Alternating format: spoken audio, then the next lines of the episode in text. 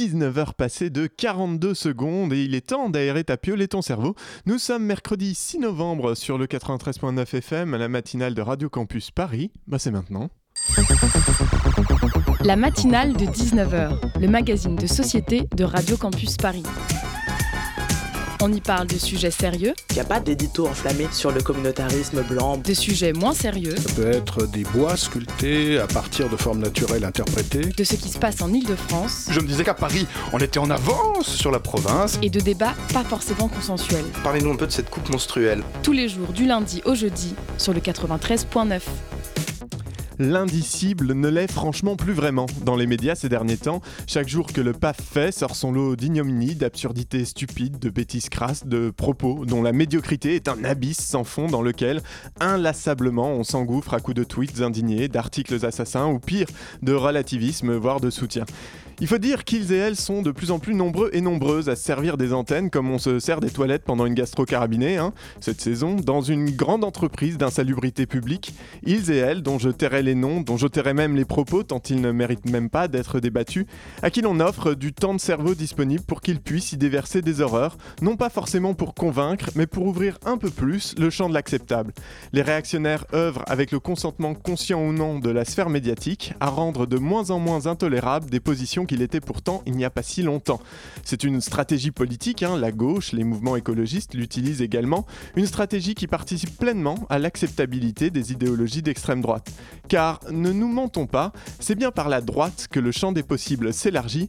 Bernard Friot et Frédéric Lordon, eux, n'ont pas de chronique quotidienne sur ces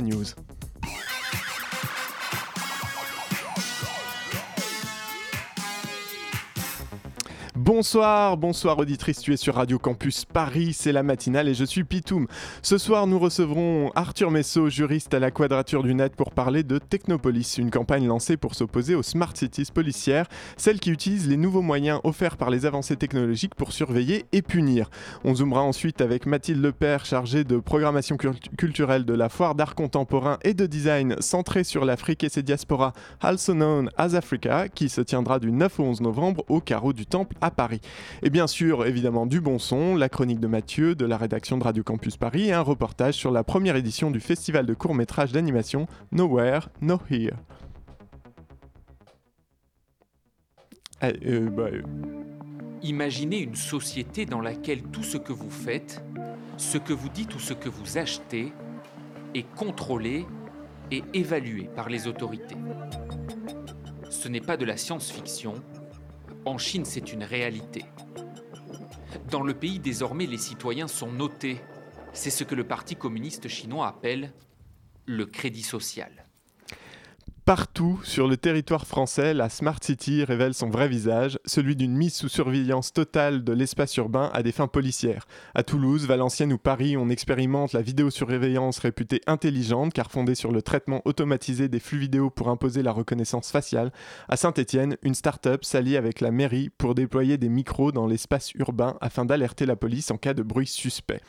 Ainsi commence le manifeste de la campagne Technopolis menée par la Quadrature du Net. À mes côtés pour mener cet entretien avec Arthur Messot, Sylvain Pinault de la rédaction de Radio Campus Paris. Salut Sylvain. Salut. Et donc, ben, Arthur Messot, bonsoir, avec nous. Je me tourne vers vous. vous. Vous êtes, je l'ai dit, donc juriste à la Quadrature du Net. Et la première question qui me vient à l'esprit quand, euh, ben, quand je lis le manifeste de Technopolis, dont j'ai lu rapidement un extrait, et euh, même en se disant qu'on n'est pas encore au niveau de la Chine a priori, c'est quand même, est-ce que déjà ce qui existe, c'est vraiment légal ah, Sûrement pas, non, c'est sûrement pas légal. Alors, il y a plein de choses, plein de choses à, voir différemment. Au niveau local, on est encore beaucoup sur euh, du fantasme, de l'expérimentation, avec évidemment les, campagnes municipales qui arrivent, où euh, tout un tas de mairies euh, cherchent un discours politique, non pas vraiment. Hein. ils vont essayer de puiser comme ça dans, la, fantasme, dans la fantasmée technologie pour vendre du rêve. Euh, par contre, au niveau national, on a d'autres choses aussi qui se jouent où euh, c'est des choses bien plus implémentées hein, par, la police nationale, par la gendarmerie. On a des, techniques de, reconnaissance faciale euh, assez anciennes, on reviendra dessus aussi, qui sont bien plus ancrées. est-ce qu'on est, est, qu'on est au même niveau que la Chine? Non. Par contre, par contre, il y a certaines personnes qui le souhaitent, qui le rêvent, pour des points de vue économiques, hein, tout simplement. Hein. Dans, quand on voit dans les différentes villes qu'on a qu'on regarde sur Technopolis, il y a un vrai désir de permettre aux entreprises françaises de concurrencer les entreprises états-uniennes, russes, chinoise, et pour cela, de offrir la population de leur ville en cobaye, en ras de laboratoire aux, aux grands industriels, euh, industriels militaires en général, pour permettre de développer des armes qui sont celles de la Chine pour un jour ne plus pouvoir dire que la France n'est pas encore aussi puissante, aussi triste, aussi sécuritaire que la Chine.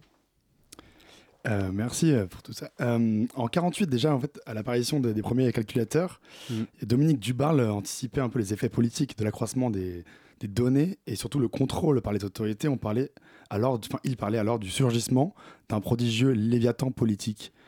Euh, là aujourd'hui, plus de 70 ans après, quelle forme prend la, la surveillance généralisée dans les smart cities aujourd'hui? Est-ce qu'on peut parler de léviathan? Euh, je, je sais pas, en tout cas, en, en parler au singulier, ça, m'a l'air un peu, un peu rapide. Parce qu'on a, on a, voilà, on a différentes volontés qui, qui- se croisent. On a, comme je l'ai dit, il y a une volonté euh, économique militaire qui est très forte et qui, est- très cynique, hein, qui est juste une, volonté économique d'aller vendre des armes à l'étranger, enfin des armes euh, technologiques, qui, celle-là, euh, voilà, se, gênera pas de, de nous utiliser comme, comme cobayes. Après, il y a une volonté politique qui est peut-être plus proche de celle de Léviathan, qui est de faire intérioriser la surveillance par toute la population. Aujourd'hui, euh, on vit dans une société remplie de, caméras euh, au, coin des rues, dans les magasins, parfois, parfois au travail. Euh, donc on a déjà intériorisé une bonne partie de la surveillance. On a intériorisé le fait que nos gestes n'étaient pas intimes. La plupart du temps, c'est des gestes publics qu'on fait avec une injonction matérielle qui est représentée par la caméra à ce que ces gestes-là soient publics.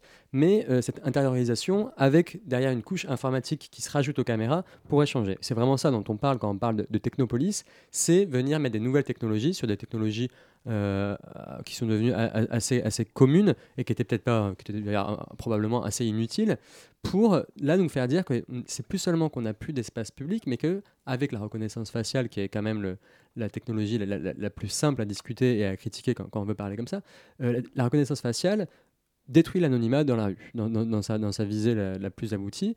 Nous n'avons plus euh, de corps euh, indéfini, nous avons un nom. Nous baladons avec un nom et avec un passé aussi. Parce que quand la police nous reconnaît sur une caméra, elle a aussi accès à tout, le passé qu'on a avec la police, tout- toutes les fois où on a reçu des plaintes, toutes les fois où simplement la police nous aurait Mm. contrôlé pour nous soupçonner d'avoir commis une infraction.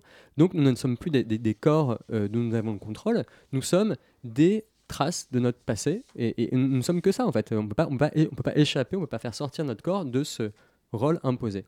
Et ça, c'est ce Léviathan. Alors voilà, je ne vais pas faire de la philosophie politique, je ne suis, pas- je suis pas assez bon On peut, hein, On peut, on est- Euh, non, non, en tout cas, enfin, la, la figure du Léviathan, je la maîtrise pas, donc je vais pas, je vais pas la- l'exploiter. Mais euh, c'est, euh, en tout cas, il y a quelque chose dans le- la destruction de l'intimité de profondément euh, personnel pour chacun qui, qui l'a subi et qui est euh, une violence qui, qui est difficile à, à exprimer parce que c'est une violence qui est faite pour être vécue de l'intérieur. Mais Ouais. Euh, Et pour tout le monde, du coup. c'est- Mm. Même si, si on n'a rien à se reprocher, comme la fameuse euh, Mais le de- but- de, Snowden, c'est c'est que voilà, ça, ça, Mais le but, ça en fait, touche tout le monde en fait. Au-delà des, des suspects. euh, Le but de ce caractère général que ça touche tout le monde, c'est surtout que vous n'ayez rien à vous reprocher. C'est vous qui devez devenir votre propre police c'est un contrôle social euh, intériorisé. ouais. Cette injonction à n'avoir rien à se reprocher, c'est c'est l'objectif. Si vous n'avez rien à, à vous reprocher, vous n'avez rien à cacher, donc vous- nous allons vous surveiller pour être sûr que vous-même, vous veillez à ce que vous n'ayez rien à cacher. Rien à cacher, ça veut dire ne pas participer à des manifestations, Oui. évidemment. La logique, c'est que si demain, allant dans des manifestations, la police peut faire un- une fiche de tous les manifestants, ce, qui, ce que la technologie permet, et ce que le droit semble aussi permettre, on, on Mm. pourra détailler, euh, alors tout d'un coup, vous allez vous dire, mais attendez, est-ce que, est que je suis bien sûr d'assumer ça? Est-ce que je suis bien sûr auprès de mon employeur d'assumer que je vais euh, une fois voir une manif de, de gilets jaunes? Est-ce que je suis sûr d'assumer ça par rapport à ma famille, etc. La question du coup là, c'est euh, ce que potentiellement pourrait arriver avec la, la recon- reconnaissance faciale dans l'espace public. Aujourd'hui, euh, actuellement, qu'est-ce qui existe déjà Mm. et euh, à quoi les citoyens français, en l'occurrence, on va parler de, de la France là, euh, sont, sont soumis, peut-être sans même le savoir, de- de- du point de vue de ces technologies? Alors, encore une fois, je vais, je vais diviser en deux. Il y a, il y a les projets qui sont pas encore là. C'est la Technopolis, c'est un, un- un mouvement qu'on a lancé là, avec la Quadrature du Net et d'autres associations, qui a pour but que chacun dans sa ville ou dans sa région documente ce qui est prévu de faire dans sa ville comme fantasme. Et là, on a des choses dans les écoles, on a des choses dans la rue, qui est plutôt gérées par la ville ou par la région. Euh, ça, c'est import- c'est important de, faire cette lutte-là parce que c'est au niveau local quand même qu'on a le plus de puissance, alors qu'au niveau national, c'est bien plus compliqué. Donc maintenant, le niveau national, qu'est-ce que c'est? Euh, On a depuis, euh, depuis plusieurs dizaines d'années des fichiers de police euh, à, la base, à la base, chaque commissariat avait son petit fichier de police. Ils ont été fusionnés dans un fichier qui s'appelait le, STIC, peut-être que vous vous souvenez. la gendarmerie a fait pareil dans un fichier qui s'appelait le Judex. Et ensuite, les deux, en 2012, ont été fusionnés dans un fichier qui s'appelle le TAJ, pour traitement des antécédents judiciaires, qui est un fichier de police. Hein. Ce n'est pas, c'est pas un fichier judiciaire comme le casier judiciaire. C'est pas quelque chose qui est, qui est à destination des juges. C'est quelque chose qui est à destination de la police pour permettre, en fait, aux flics de Marseille d'indiquer aux flics de Lyon que, ah, tel machin, tel mec, on le connaît. Euh, donc ça c'est soumis à très peu de contrôle. Quand, euh, quand le, gouvernement a créé le TAJ, donc c'est le gouvernement qui a fait ça par décret, c'est pas la loi du tout qui a fait ça, il n'y a pas eu de débat, il y a pas eu de débat au Parlement. voilà, c'est un décret, on rappelle pour les auditeurs auditrices, c'est quelque chose qui est euh, émis par le gouvernement, enfin qui est décrété par le gouvernement et qui ne passe à aucun moment par des instances élues et représentatives. Et ce décret-là, qui a créé le TAJ, prévoit pour la première fois, la, CNIL qui commande ce décret dit que c'est la première fois qu'elle voit ça arriver, que l'État s'autorise, enfin le gouvernement autorise la police et la gendarmerie à faire de la reconnaissance faciale euh, pour, toutes, pour toutes les infractions qui sont dans le TAJ, c'est-à-dire tous les délits, tous les crimes et tout un tas de contraventions euh, assez classiques. Euh, type, type dégradation de biens sur la voie publique, ce qui, ce qui arrive assez souvent. du coup, c'est quoi, quoi cette reconnaissance faciale? Oui, voilà. Non, juste pour clarifier, voilà, quand on dit elle autorise la reconnaissance faciale, ça veut dire qu'à partir du moment où on est fiché par, par la police euh, on peut à partir de ce moment-là être, euh, mm. être euh, détecté dans d'autres affaires via Exactement. la vidéo. Exactement. Alors le, le TAJ, c'est 20 millions de, fiches, donc des gens qui soit qui ont reçu une plainte contre eux, euh, mais n'importe quel type de plainte, hein, euh, soit des gens qui, que la police sur, le terrain se dit ces gens-là, quand même, j'ai l'impression qu'ils participent à l'infraction que je suis en train d'étudier, par exemple une manifestation violente ou, euh, ou des dégradations.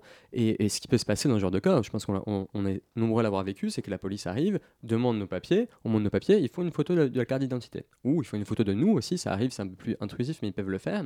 Ou, ou alors, carrément, ils nous amènent au poste et là, on fait une, on fait une photo plus, plus formelle. au final, le TAJ, il y a 8 millions de photos dedans. Euh, photo prise de face. C'est un rapport parlementaire de 2018 qui dit ça. Il se trouve que dans, le TAJ, si jamais euh, vous recevez une plainte, vous êtes poursuivi par la police et qu'au final ça n'aboutit pas à une sanction, par exemple parce que, le procureur décide qu'il n'y a, pas, il a pas suffisamment de matière à vous poursuivre, en pratique, votre fiche ne va pas être effacée du tout. Donc ça peut être jusqu'à l'infini, ça peut être jusqu'à toute la population qui, se retrouvera affichée. Et si, euh, quelques années plus tard, une caméra de vidéosurveillance prend une image d'une infraction, que la police veut savoir qui est cette personne, elle va prendre détourer le, visage, le mettre dans le TAJ via un logiciel de reconnaissance faciale, et là, il y a votre photo qui pourrait réapparaître comme étant euh, proche de la photo euh, qui est présente sur la, sur la vidéo. Et ça a vraiment été pensé comme ça, ça a été pensé pour pouvoir utiliser toutes ces caméras qui peuplent nos rues et qui servent en fait plutôt à rien, pour enfin pouvoir les rendre utiles avec des nouvelles technologies qui en 2012 euh, pouvait sembler moins inquiétante parce que moins aboutie. Et c'est vrai que moi, euh, moi j'étais surpris de, réaliser que c'était aussi vieux cette affaire-là. Et, aujourd'hui, on comprend tout à fait qu'en fait, ben oui, en fait, euh, mettre du logiciel aussi puissant sur toutes les caméras de France pour ficher ne serait-ce que 8 millions de personnes, c'est énorme. Oui, c'est énorme, c'est le, le, mot. Mais alors, la, par rapport à la législation qui existe actuellement, mm. où, on est, où on insiste, enfin, l'Europe, il y a quand même eu une victoire et on peut revenir un peu dessus, euh, puisqu'il y a eu le, le, RGPD, le RGPD pardon, qui, est, qui est passé euh, et qui euh, protège, enfin, qui a pour ambition en tout cas de protéger les données numériques. Là, on est dans le cadre de données, de données considérées comme numériques, de mm. données personnelles numériques aussi. Les institutions de l'État ne sont pas concernées par le RGPD Bon, c'est un, un, petit point de détail du juridique, mais je te le rappelle quand même. Euh, le RGPD, ça concerne pas les données en matière de police. En matière de police, c'est direct... Non, mais c'est pas très grave. Ah, en fait en même temps que le RGPD, il y a une petite sœur qui est une directive police-justice, voilà, qui prévoit des règles très similaires, euh, mais un peu plus souples, évidemment, parce qu'en matière de police et de renseignement, hein, on est moins dur qu'avec les qu'avec les entreprises, à tort. Hein. Euh, et donc, il reste que c'est quand même des principes qui sont assez anciens le, gouvernement peut se permettre, dans la loi, hein, de faire, de, ficher la population sans que le Parlement l'y autorise explicitement. Il y a quand même une carte blanche qui est donnée en général. Il n'empêche que la CNIL et, euh, euh, les juges, là, le Conseil d'État en l'occurrence, peut et doit surveiller que, les, euh, que le fichage, que l'atteinte à la vie privée que réalise le gouvernement est proportionné aux intérêts poursuivis. Donc là, les intérêts poursuivis, c'est la lutte contre certaines infractions, en général les plus graves. Et est-ce que ça, cette lutte est proportionnée au fait de ficher toute la population euh, dans la rue? Évidemment, non. Et ce qui est très intéressant, c'est que parmi les, cas qui nous inquiétaient dans la technopolis. Donc, il y avait surtout deux lycées à Nice et Marseille qui voulaient mettre en place de la reconnaissance faciale expérimentale dans, euh, dans des lycées pour, euh, pour ficher des enfants. La CNIL a déclaré que ça c'était illégal. Ils ont dit la reconnaissance faciale, c'est quelque chose qui n'est pas autorisé par la loi, c'est pas interdit par la loi non plus, mais la loi exige une mise en balance des intérêts, et dans ce cas-là, le déséquilibre est trop, net. trop net. Et elle dit, sans loi, vous ne pouvez pas faire de la reconnaissance faciale. Et nous, on s'est dit, là, hop, hop, hop, c'était, ça c'était il y a une semaine, on s'est dit, mais attendez, mais depuis 2012, la police qui fait tout ça sans loi, euh, à lire la CNIL, euh, la CNIL pourrait être euh, de notre côté à lutter contre ça, à déclarer ça illégal. Ben, j'espère, j'espère qu'on va, qu'on va y aller. Merci pour ces, éclaircissements. mais quand on parle de Smart Cities, Smart Cities ça fait partie d'un, ensemble un peu plus large. Mm qui est en fait dirigée, enfin mise en place par des grosses entreprises euh, privées, euh, Thales, euh, Engie, et donc il y a l'aspect de pratique, de praticité, donc pour le stationnement, le transport, mais souvent les arguments qu'on retrouve dans les, dans les pitchs, c'est assez sécuritaire en fait. Mm. Et moi je voulais savoir en fait la vision, en fait, enfin quelle est la vision en fait derrière la vision de société derrière ce, ce, techno-évangile qu'on nous vend en fait à, longueur de journée et, et, comment en fait la déceler en fait lire entre les lignes quand on nous vend euh, voilà, le futur très pratique, euh, vous allez mm. plus avoir de problèmes de stationnement, ce genre de choses-là.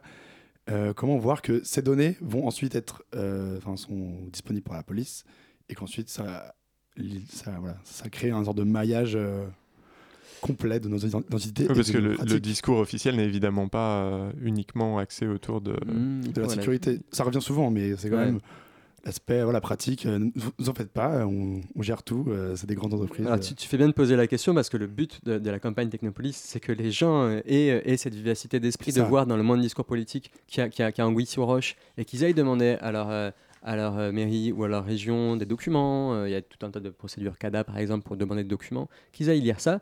Donc, qu'est-ce qui peut mettre la puce à l'oreille Ou en tout cas, quel, est le projet de société derrière? Alors, ce qu'on voit en général dans les projets de, Smart City, donc euh, indépendamment des aspects sécuritaires, c'est souvent ce que je disais plus tôt, un manque de programme politique, un manque de rêve à donner aux gens.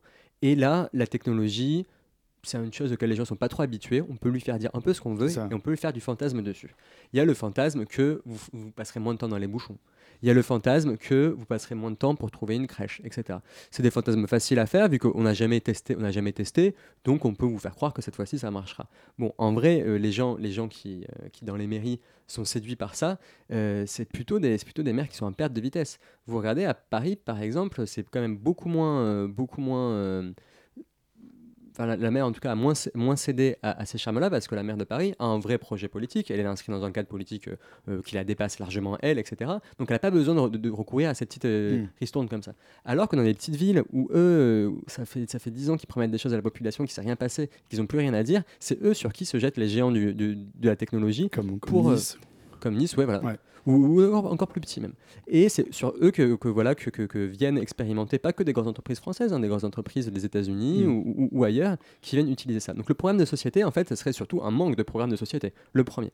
Après, en matière, euh, en matière sécuritaire, euh, donc nous, à Technopolis, on s'intéresse surtout évidemment aux aspects sécuritaires de la, de la Smart City, mais je pense qu'on peut retrouver euh, le même point commun avec les aspects non sécuritaires, qui est de remplacer les humains par des machines à Nice euh, et à Marseille, dans les lycées, les, euh, donc les, dirigeants de la, région et, des villes se sont outrés du fait, soi-disant, que la décision de la CNIL, qui reconnaissait que c'était illégal cette affaire, sont outrés que la CNIL ne défendait pas la sécurité des élèves. Parce que eux, ils considèrent que mettre des caméras avec reconnaissance faciale, c'est garantir la sécurité des élèves. En vrai, quand, quand on écoute leur discours, les caméras avaient notamment pour but de ne pas embaucher de nouveaux pions. Donc de faire des économies. Ils pensaient que ça allait leur faire faire des économies.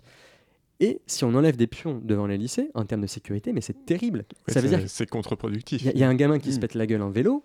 Il y, a qui pour l'aider? D'autres gamins, heureusement. Mais quand même, un adulte, c'est quand même plutôt, plutôt mieux. Il y a deux gamins qui commencent à vouloir se taper dessus. C'est quand même bien d'avoir quelqu'un d'un peu formé pour dire calmez-vous les gosses. La caméra, elle va, faire quoi là? Elle va, elle va pas, elle va pas abaisser les tensions. Elle va pas mettre des pansements. Elle va rien faire. En fait, enlever des humains pour remplacer par des caméras qui font un cinquième, un dixième de ce que font les humains, c'est juste baisser le niveau de sécurité. Et systématiquement, ce qu'on peut voir comme, euh, comme, comme, comme programme de société, c'est ça, c'est moins d'humains, moins d'emplois, moins, moins de services publics. Et, là, et tout d'un coup, on retombe dans un truc qui est très classique mmh. et pas très surprenant. la technologie est un super bon alibi pour détruire le service public. Donc on, on vend une solution technologique, mais euh, sans projet, ou avec un projet du coup un peu, euh, un peu louche. On mmh. continue de parler des smart cities euh, tout de suite après. Se perdre, on va se perdre un petit peu dans le summertime, je crois.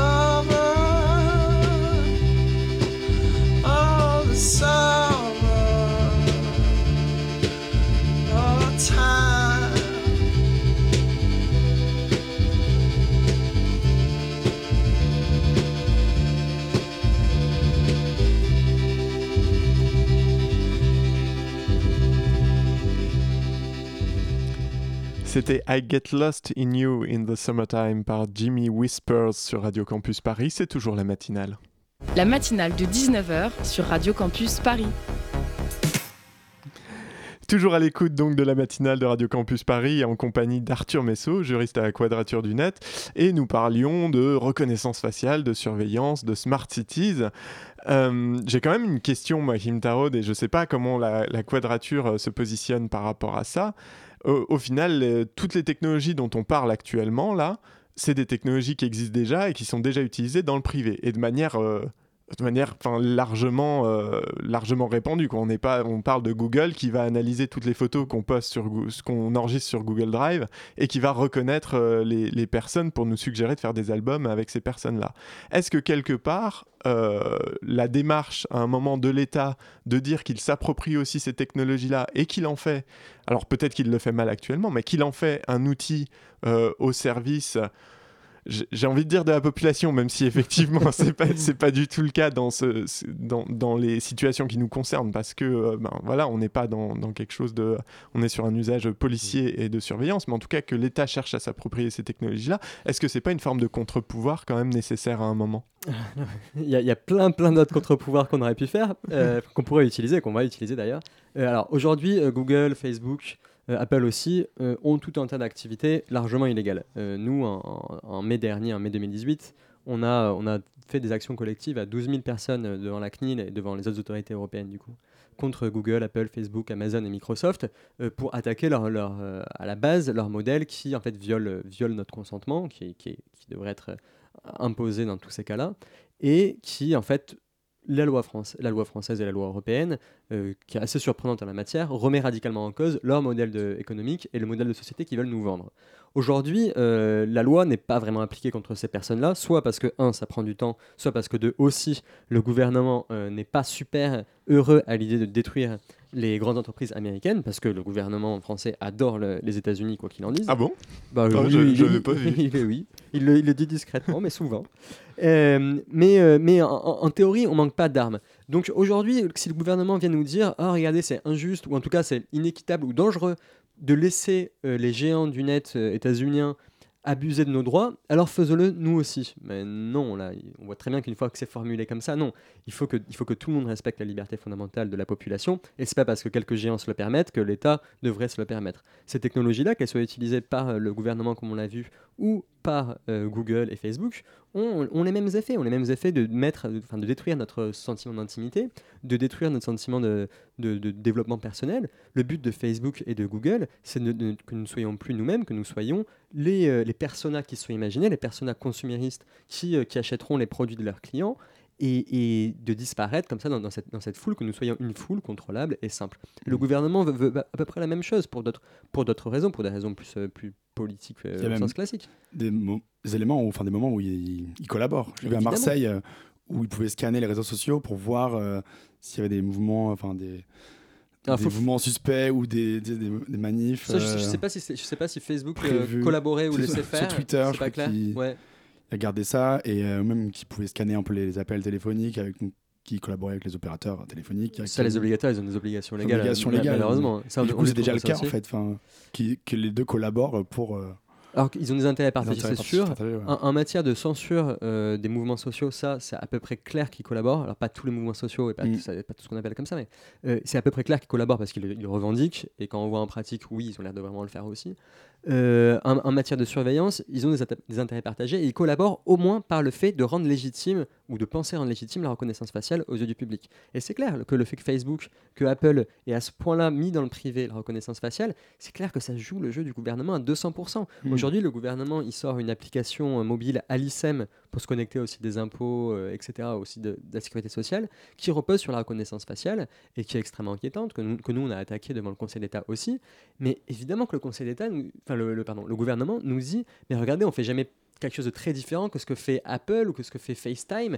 Et, et- et c'est vrai, et malheureusement, le privé a préparé la route à Mm. un, état, un état sécuritaire et éventuellement totalitaire. Mais quand vous dites, euh, quand, quand tu dis le privé euh, fait déjà beaucoup ça, il faut voir que c'est des gros groupes qui font ça. C'est pas toi et moi qui faisons ça. Euh, des individus n'ont pas à leur disposition toutes les caméras de la rue ou toutes les photos de, de- de la moitié du net pour, pour exercer leur contrôle. C'est juste quelques très grosses entreprises privées qui sont fon- foncièrement nocives et, et c'est pas le privé en fait. Il, serait peut-être temps d'arrêter de considérer que Google et Facebook sont plus proches d'une petite entreprise que d'un État. Ils sont bien plus proches d'un État. bien plus gros même. Plus Un gros peu aussi. plus gros. Ouais. Peut-être plus de pouvoir d'ailleurs.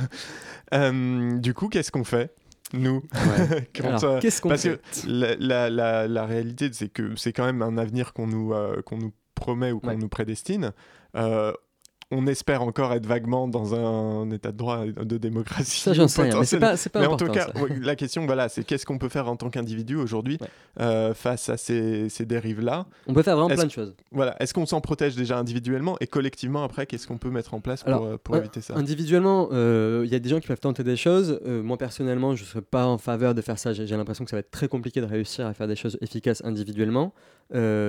Euh, et, comme souvent, en fait, face à, l'État, il n'y a, que les réponses collectives hein, qui, vont être efficaces. D'autant plus que là, où c'est, on va avoir besoin de, gros outils et pas juste de- de- d'aller casser des caméras, même si casser des caméras en termes de propagande, ça a toujours été utile. Mais là, ça, il va falloir faire plus que ça. Euh, on peut faire vraiment beaucoup de choses. Euh, la situation n'est pas du tout, du tout figée. On voit qu'aux États-Unis, le débat prend bien, enfin le débat anti-reconnaissance faciale prend bien. Il est loin d'être abouti, mais c'est surprenant de voir qu'il avance aussi vite, alors qu'ils avaient quand même beaucoup de retard sur ces questions.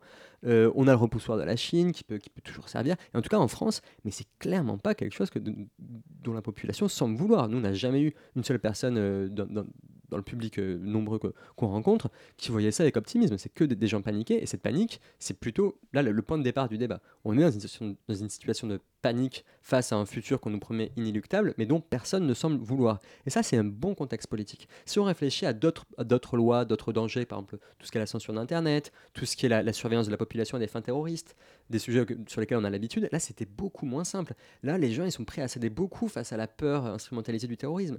Il y a plein de trucs comme ça sur lesquels la bataille pouvait sembler un peu difficile. Mais en matière de reconnaissance faciale, la bataille, moi, me semble peut-être gagner en fait, peut-être gagner d'avance si on s'arrête pas et si on continue de multiplier les efforts.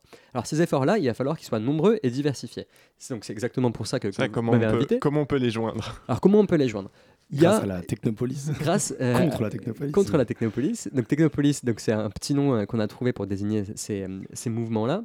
Euh, ces mouvements, ils se font à plein niveau. Ils se font au niveau national, on l'a dit. Au niveau national, j'espère qu'on sera assez nombreuses, grosses associations qui ont l'habitude de faire ça, à aller voir des députés, etc. Bon, c'est pas ça, c'est des travail un peu chiant, mais qui, toujours, toujours un peu utile à faire. Et c'est surtout au niveau local que ça va se jouer. Parce qu'au niveau local, si vous arrivez avec une petite association qui vient de se former dans, votre ville, euh, grande ou moyenne, euh, que vous trouvez un ou deux élus pour faire porter votre voix, mais vous pouvez faire plier beaucoup, beaucoup de gens en fait. Et ça, il se trouve qu'une association toute seule, qui plus est parisienne, ne peut rien faire là- là-dessus, évi- évidemment. Euh, donc le but de, de notre, notre programme, enfin un, des buts, c'est de permettre aux gens de se rencontrer. Donc on a un forum Technopolis, un truc très simple. On a aussi une plateforme pour euh, lancer des alertes, pour que les gens qui sont dans des grosses entreprises puissent lancer des alertes, et que chacun puisse donner ses petites astuces sur comment il a récupéré telle information, comment il a réussi à, euh, à euh, venir hacker un peu la réunion municipale pour venir faire parler de son sujet, comment il a réussi à convaincre un maire de faire un, arrêté qui interdisait la reconnaissance faciale. Alors c'est pas encore arrivé, ça on aimerait bien, et parce que ces, luttes, elles seront foncièrement à, ancrer sur le territoire local, à ancrer avec les luttes locales aussi, et, et ça va prendre du temps, mais en tout cas, toutes les personnes qui nous écoutent sont probablement à Paris. Donc à Paris, vous inquiétez pas, on va, on va faire plein de trucs très cool et venez avec nous euh, nous aider. Mais Quand si, si- bientôt Ça- Ça Euh, là. oui, non, non, non, ah non, c'est pas un truc précieux. Enfin, si, peut-être, mais euh, en Ah. tout cas, si vous n'êtes si vous n'êtes pas à Paris, on a vraiment, vraiment besoin de vous. Donc ça veut dire, euh, ça veut dire éplucher un peu euh, les appels d'offres qui sont euh, qui sont publiés par votre ville ou votre région. C'est un peu chiant, c'est un peu juridique, mais mais si vous le faites pas, personne ne va le faire. Enfin, nous, on va essayer de le faire, mais on va pas y arriver. Ça veut dire prendre contact avec, avec les élus, pour juste leur, avec les élus plutôt de gauche, j'imagine, pour leur demander un peu comment ça se passe, que- quels sont les projets qui sont là, et ensuite commencer à, à s'inviter dans des, dans des réunions publiques, commencer à lancer le sujet, vous trouvez quelques personnes qui ont l'air chaudes pour, pour faire des trucs, et après monter un petit collectif, venir sur le forum Technopolis, nous raconter ça. Quand vous nous racontez ça, ça fout la patate à plein d'autres gens à l'autre bout de la France, et paf, paf, paf, à la fin on gagne. Remplir son rôle de citoyen, quoi.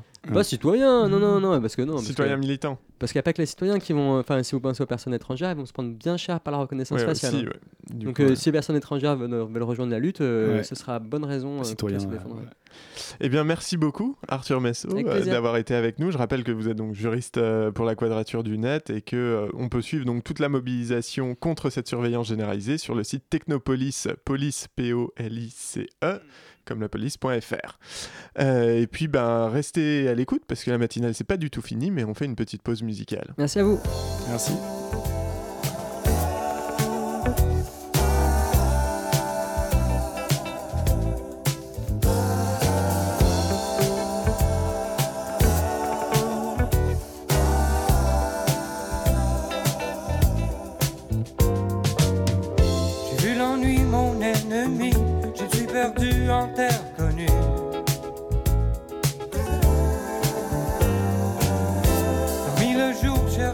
Nuit dans des avenues pleines d'inconnus.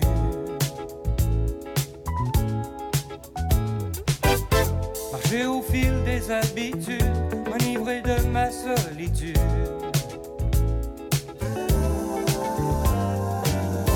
Suivi la masse qui se déplace en oubliant où est ma place.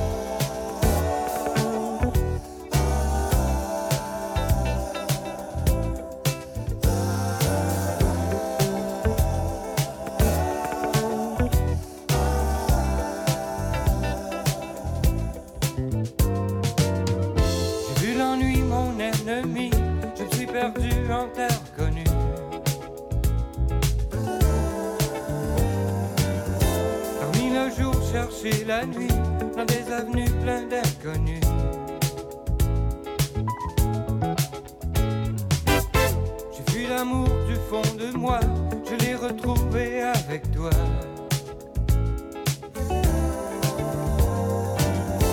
J'ai cru en moi une autre fois, repris la route qui mène chez toi.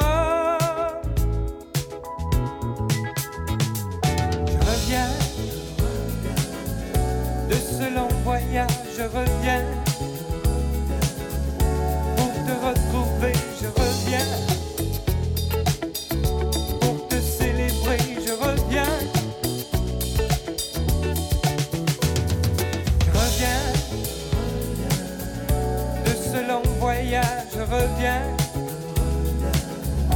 Pour te retrouver, je reviens.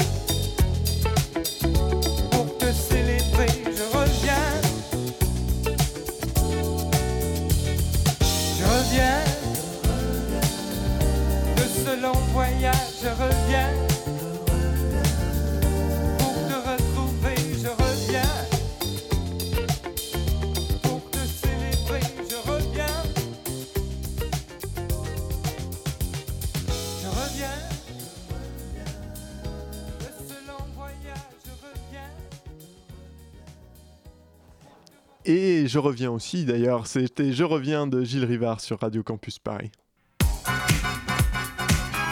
La matinale de 19h. Du lundi au jeudi sur Radio Campus Paris. Et pendant que nous ne sommes pas encore complètement fliqués, profitons-en, c'est l'automne, il fait gris, il commence à faire froid en Ile-de-France. Alors certes, c'est un temps propice pour Netflix and Chill, hein, en bonne compagnie, mais également la première édition du festival de court-métrage d'animation Nowhere Now, Now Désolé pour l'accent. C'est à l'EP7 pardon que ça se passe samedi prochain, petite guinguette numérique située proche de la bibliothèque François Mitterrand. Le festival est organisé par le collectif d'étudiants en médiation culturelle de la Sorbonne Cut Out et on écoute tout de suite le reportage de Nicolas Muraour et Elsa de la rédaction de Radio Campus Paris. Le genre, la ville et l'écologie seront les trois thématiques explorées lors du festival de court-métrage d'animation Nowhere, Now Here, présenté samedi 9 novembre à l'EP7 près de la bibliothèque François Mitterrand et organisé par le collectif Cutout. Nous avons rencontré Elsa Gavinet, chargée de production du festival. Le titre du festival, Nowhere Now Here, ça peut se lire de deux manières différentes, avec le Here et le, Where. Euh, Il y a aussi un sous-titre au festival, c'est le festival Now Here, ceux qui nous animent, parce qu'à la fois il y a la euh, question du cinéma d'animation, qui est là pour euh, parler de thématiques sociétales, et en même temps c'est euh, qu'est-ce que ça nous fait de voir ça et comment nous on réagit à ces mêmes thématiques.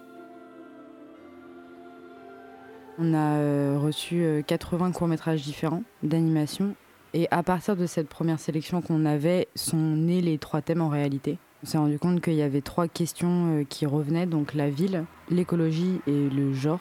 Du coup, on en a fait trois cycles qui ont été nommés euh, l'immobilisme, des villes et des hommes et fluide. L'écologie, on l'a pris sous l'axe de l'immobilisme, puisqu'il y a une difficulté à se mettre en action face à des solutions qu'on possède. Et c'est d'ailleurs euh, souvent ce qui est euh, la dernière grève pour l'écologie a pris le nom de contre l'inaction climatique. Ce qui nous a intéressé, on a eu des courts-métrages qui ont fait écho de ça, qui sont fait miroir de ça.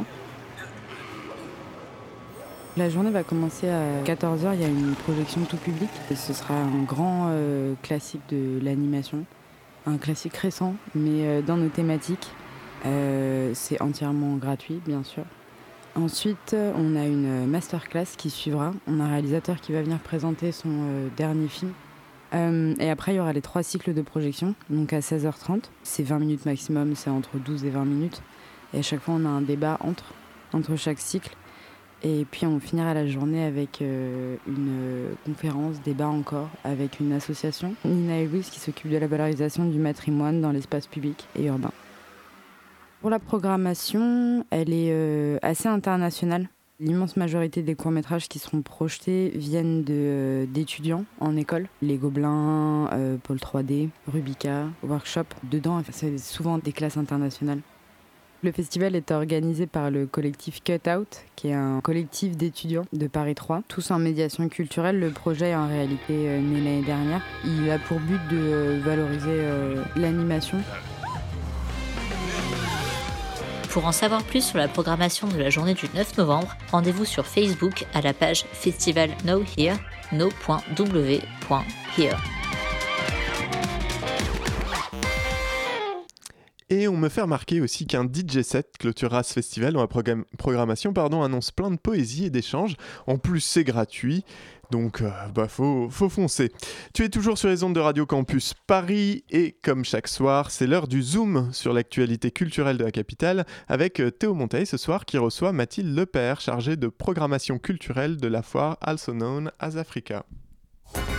Euh, nous proposons euh, une programmation qui se veut euh, décloisonnante. On a toujours un escape game, on a un jeu de plateau, de stratégie. Plusieurs groupes de musique. Il y a aussi du fantastique. Avec des artistes internationaux. Un lieu d'échange, de rencontre avec de la réflexion. Participative et interdisciplinaire. Voilà, et il y aura plein d'autres surprises. Le Zoom dans la matinale de 19h. Bonsoir Mathilde. Bonsoir. Bonsoir Pitoum. Alors, ma première question, also known as Africa, qu'est-ce que c'est? Alors, also known as Africa, parce que, en fait, euh, la foire pour laquelle je travaille, on, on souhaite vraiment pas enfermer l'Afrique selon des, selon des, certains adjectifs ou euh, certains critères, certaines also known, ça, ça, ouvre en fait des portes sur euh, l'Afrique comme, comme, comme inspiration pour les artistes, comme c'est voilà, c'est on, parle d'Afrique, mais d'une Afrique vraiment euh, très très ouverte, très diversifiée, très, très large. Donc c'est une foire euh, d'art contemporain, si on peut le dire comme ça. c'est une foire euh, d'art contemporain africain à Paris. Est-ce que ça marche? Ah oui, ça marche très bien. Depuis la première année, on a, dès la première année, on avait jusqu'à environ 15 000 visiteurs sur les, sur les trois jours d'ouverture. Et on reste autour de 15 000 visiteurs sur les trois jours de la foire. Donc ça, marche plutôt bien euh, et, aussi en termes de. Parce que une foire, c'est bien sûr pour les galeries qui, euh, participent, euh, l'enjeu c'est de, de vendre leurs œuvres d'art et pour les artistes aussi d'être reconnus et d'être... Donc on a une bonne presse. on, a, voilà, on a toujours une bonne presse, Le Monde... Et, et, des collectionneurs qui, qui, sont de plus en plus nombreux aussi à, à se rendre au carreau du temple donc pour, pour la foire. Donc euh, c'est plutôt très positif euh, d'année en année, c'est de plus en plus positif. Donc euh, l'objectif de cette foire, hein, comme vous nous l'avez dit, c'est vraiment de, vendre des toiles, de vendre des œuvres. Est-ce que le, marché de l'art contemporain africain, c'est vraiment le marché de l'art de demain?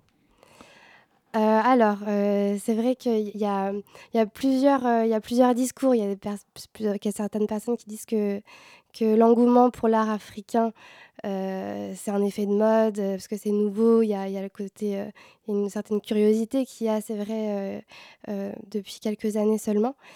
Mais euh, je pense que quand même, il y a tout un courant aussi euh, de, de, chercheurs euh, philosophiques, de penseurs qui, qui, qui, qui, font vraiment un travail pour que justement ce ne soit pas un effet de mode et que tout, tout ce travail un peu de, de, déconstruction, de, de, de, déconstruction de ce que c'est aussi pour nous l'histoire de l'art, en intégrant justement aussi l'histoire de l'art d'autres régions du monde, d'autres continents, en intégrant leur histoire aussi à notre histoire, enfin l'histoire des, des, des, des, des immigrés ou la diaspora noire en France à notre histoire de l'art. Enfin, c'est un travail de fond qui est fait, je pense, et, euh, et qui va aussi faire en sorte que, euh, que c'est pas juste un effet de mode, c'est pas éphémère. Et, euh, et puis je pense aussi que les collectionneurs, il y a enfin, le fait que, que qu'il y ait autant de collectionneurs qui, qui acquièrent des, des œuvres d'art de ces artistes-là, ça permet aussi une plus grande circulation de toutes ces œuvres et ça, je pense que c'est pas juste euh, éphémère ou un effet de mode. Et, ces œuvres et ces exposants, alors comment est-ce que vous les choisissez? Alors, euh, on, a, on a un système de candidature. Euh, les, les, les, n'importe quelle galerie peut candidater à la foire jusqu'au mois de février-mars chaque année. Et ensuite, ensuite, on étudie donc les candidatures. On a un comité de sélection qui est constitué euh, de, commissaires d'exposition, de galeristes, de, directeurs d'institutions. Donc là, cette année, euh, le comité d'acquisition, c'est euh, Bénédicte Alliot, la, la, présidente de l'Assistance nationale des arts. On a Osei Bonsou, qui est, qui est un commissaire d'exposition qui travaille aujourd'hui au Tate, à Londres. et on a Didier Claes, qui est un grand galeriste aussi de Bruxelles, à la fois d'art classique africain et d'art contemporain. Et et également une, une, une galeriste commissaire marocaine. Donc voilà, avec des, euh, spécialités très différentes aussi et qui sélectionnent voilà, les, galeries en fonction pas seulement de, leur avis sur leurs artistes, mais aussi comment la galerie euh, présente un vrai projet scénographié pour ACA, parce que nous, ce qu'on veut, c'est que ben, ces, œuvres et ces artistes soient mises en valeur le, le, mieux possible. Et pour ça, la scénographie des stands des galeries, c'est très important. Et alors, quand on va sur votre site internet, ACA Faire, on se rend compte que ben, la foire, c'est de l'art, mais pas que. On se rend compte qu'il y a aussi euh, du hip-hop, des conférences, du cinéma. comment est-ce qu'on arrive à une harmonie euh, de tous ces styles différents? Alors donc moi je m'occupe particulièrement de la programmation euh, culturelle d'ACA qui s'appelle les rencontres ACA. Et l'enjeu derrière cette programmation culturelle, c'est d'ouvrir déjà aussi la foire à un public plus large, un public ben, d'étudiants, parce que toute cette programmation culturelle, elle est, elle est gratuite. Et aussi, de, de, je pense que cette programmation culturelle elle permet aussi à la fois d'être vraiment très chaleureuse, euh, permet aussi d'inviter des personnes qui ne sont pas forcément... Euh, voilà, par exemple, on invite des architectes à parler, on invite des réalisateurs, on projette des films. Euh, donc ça, ça, ça, ça, ça brise un peu les frontières aussi entre les différentes disciplines artistiques, entre, entre les différentes disciplines, même, voilà, en, rassemblant différents penseurs qui, qui ont beaucoup de choses à dire sur, sur l'art contemporain d'Afrique et euh, voilà, l'idée de cette, de c'est une plateforme en fait. Les rencontres, voilà, c'est vraiment une plateforme culturelle, artistique, où euh, plein de personnes aux disciplines variées sont amenées à, à, échanger, à discuter avec le public, euh, à performer, à, à, créer de la surprise, j'espère. Et alors, moi, ce qui m'intéresse, c'est quels sont les grands noms qu'on peut attendre dans votre foire? Les grands noms, alors cette année, on est très fiers d'accueillir euh, l'artiste euh, photographe sud-africaine, euh, professeur Sir Zanele Mioli, qui est donc une artiste originaire de Durban en Afrique du Sud et qui, pour nous, voilà, on est, fiers de, l'accueillir parce que c'est aujourd'hui une artiste sur le continent qui a un, nom qui, qui, est très connu à l'international, qui en général euh, participe plutôt à des, plus grosses foires et elle a fait la démarche en fait de d'être présente à ACA parce qu'elle a monté il y a peu de temps un projet à Durban avec d'autres artistes locaux de Durban. Euh, autour de, de, sa figure à elle. Donc c'est voilà, elle se prend en photo euh, et elle, elle, travaille beaucoup sur la notion de blackness, donc ce qu'on pourrait traduire en français par le fait d'être noir et euh, en remettant voilà, en, valeur et en, parlant aussi, euh, voilà, en, se mettant, en mettant scène et en tant que femme noire. Et donc, en fait, ces, photographies sont retravaillées par les artistes d'Urban et ça fait toute une exposition avec tous ces artistes rassemblés qui sont tous venus à Paris. D'ailleurs, ils sont tous là en ce moment, au Carreau du Temple, Zanelli Mioli et tous les artistes. Et donc, euh, voilà, elle a, dans, sa démarche artistique, euh, Zanelli, a, elle a vraiment aussi euh, la volonté de soutenir les artistes de sa ville natale, Durban, à travers ce type de projet. Voilà, donc on, le rappelle à nos auditeurs, AKA, c'est au carreau du Temple, ça commence le 9 novembre. Samedi. Voilà, tout à fait. Donc le rendez-vous est pris. Merci Mathilde Lepère. Pardon. Merci. La matinale de 19h sur Radio Campus Paris. Merci Théo, merci Mathilde Père. Euh, alors que euh, ben, dans le studio, il, est entré avec la, grâce d'une cigale contorsionniste qui n'a aucune intolérance au gluten. C'est Mathieu, bonsoir. Bonsoir, euh, j'aime pas le gluten, c'est vrai. Eh ben, et c'est à toi. Eh ben, en parlant de gluten, c'est dans le thème. Chers auditeurs, ce soir, j'annonce une chronique croustillante, puisque je vais vous parler de pain. Alors je vous explique, le week-end dernier, je suis allé acheter une baguette de pain à la boulangerie. Ah, j'étais heureux, j'étais français, un béret imaginaire trônait sur ma tête, euh, des notes de la Marseillaise jouées à l'accordéon résonnaient dans mes oreilles. Bref, quel symbole, si ce n'est les grèves SNCF à répétition, euh, représente mieux le patrimoine tricolore que cette foutue baguette, je vous le demande. Arrivé chez moi, j'allume la télé et là, bam, je tombe sur un spot publicitaire qui vante les mérites des meuniers banettes. Une pub qui fleure bon la tradition et le savoir-faire authentique. Écoutez. Et c'est ce mélange de farine qui va nous donner la farine finie. C'est quand même gratifiant de se dire qu'on nourrit les gens. Moi, je voulais ou soigner ou nourrir des gens. Ben voilà, aujourd'hui, je travaille dans une entreprise qui nourrit des gens. Euh, contrat rempli. Banette, des hommes et des femmes au service du plus beau des métiers. Artisans boulangers et Banette. On a envie d'y croire. hein. Et mais, pourtant... mais complètement. Pourtant, pourtant quoi, euh, Mathieu? Je sens que tu vas nous révéler un scandale sanitaire. Et pourtant, net, c'est pas net. Euh, la, réali- la réalité, c'est même que le pain est devenu un produit totalement industriel. Et Je pas- suis scié. Je, n'en reviens pas. Eh ben, je suis là pour ça. Je suis là pour apprendre, pour, pour apprendre des, des, des, vraies, euh, des vraies choses qui choquent les gens, qui choquent la France. Euh, Les boulangers aujourd'hui n'exercent plus vraiment leur métier d'artisan. Euh, en cause, leur dépendance aux fournisseurs, les moulins. Et là, quatre groupes se partagent près de 60% du marché. Alors, pour information, s'il y avait 40 000 moulins en France en 1900, il en reste à peine plus de 400 aujourd'hui. Mais ces moulins qui font de la résistance n'ont plus rien à voir avec les moulins authentiques du siècle dernier. Ils fournissent des pains clés en main et vendent des mélanges de farine qui dispensent les boulangers de créer leurs propres recettes. Résultat, sur les étals, l'offre est variée, certes, mais les pains sont tous standardisés d'une boulangerie à l'autre. Pire encore, les farines utilisées, la farine utilisée du moins n'est pas vraiment euh, blanche comme neige. Selon une enquête menée par le magazine 60 millions de consommateurs en février dernier, les fameux assemblages de farine prête à l'emploi commercialisés par les moulins contiendraient beaucoup d'additifs et d'auxiliaires technologiques. Euh, le but est d'aider à obtenir un pain de qualité constante et aussi de faciliter certaines tâches pour accélérer les étapes de fabrication. Cela au détriment évidemment de la qualité du pain. Il n'est d'ailleurs pas rare de retrouver jusqu'à 14 additifs dans une simple baguette. Alors pour le manger mieux, ben on repassera. Mais alors du coup, Mathieu, c'est quoi la solution pour manger du vrai bon pain? Eh bien peut-être de suivre l'adage selon lequel on n'est jamais mieux servi que par soi-même et de faire son propre pain en veillant à bien sélectionner les, farines. Autre solution, s'approvisionner chez un vrai boulanger artisanal qui fait ses mélanges de farine et ses propres recettes de pain. Optimiste, euh, je vous laisse sur ce proverbe québécois, faute de pain, on mange de la galette, c'est tout pour moi. Ouais, En poésie, en plus. Oserais-je dire euh, merci pour cette fable de la cigale et du fournil Je ne sais pas. Merci Mathieu, en tout cas, euh, tu es vraiment le levain de cette matinale. Merci beaucoup.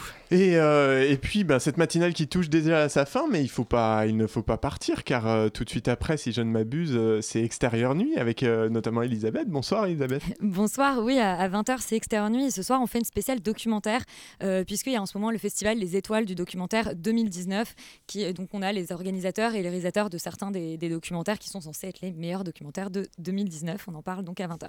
Eh ben c'est parfait, on va, on va rester euh, à l'écoute, mais déjà, déjà, tu entends s'élever au fond de tes écouteurs les notes du générique qui annoncent la conclusion de cette matinale. Hélas, mille fois hélas, disait le poète, ne reste le temps pour moi que de remercier celles et ceux qui, travailleurs et travailleuses acharnés des ondes, la concoctent avec passion chaque jour. Jules à la coordination, merci également à Sylvain Pinault et Théo Monteil de la rédaction, ainsi qu'à Nicolas, Elsa et Mathieu qui ont ponctué cette édition de chroniques et reportages. Je n'oublie bien pas, bien sûr, nos invités Arthur Messot et Mathilde Lepère. Et enfin, cette émission ne parviendrait jamais jusqu'à tes esgourdes impeccablement coton-tigées sans le doigté exceptionnel d'Antonin qui l'a réalisé avec la fougue cocaïnée d'un CRS devant un cortège de Geneviève Leguet. Reste sur notre antenne car tout de suite après ou dans pas très longtemps, c'est extérieure nuit. Et puis, euh, ben, nous, on se dit euh, à bientôt. Ciao Bella, ciao.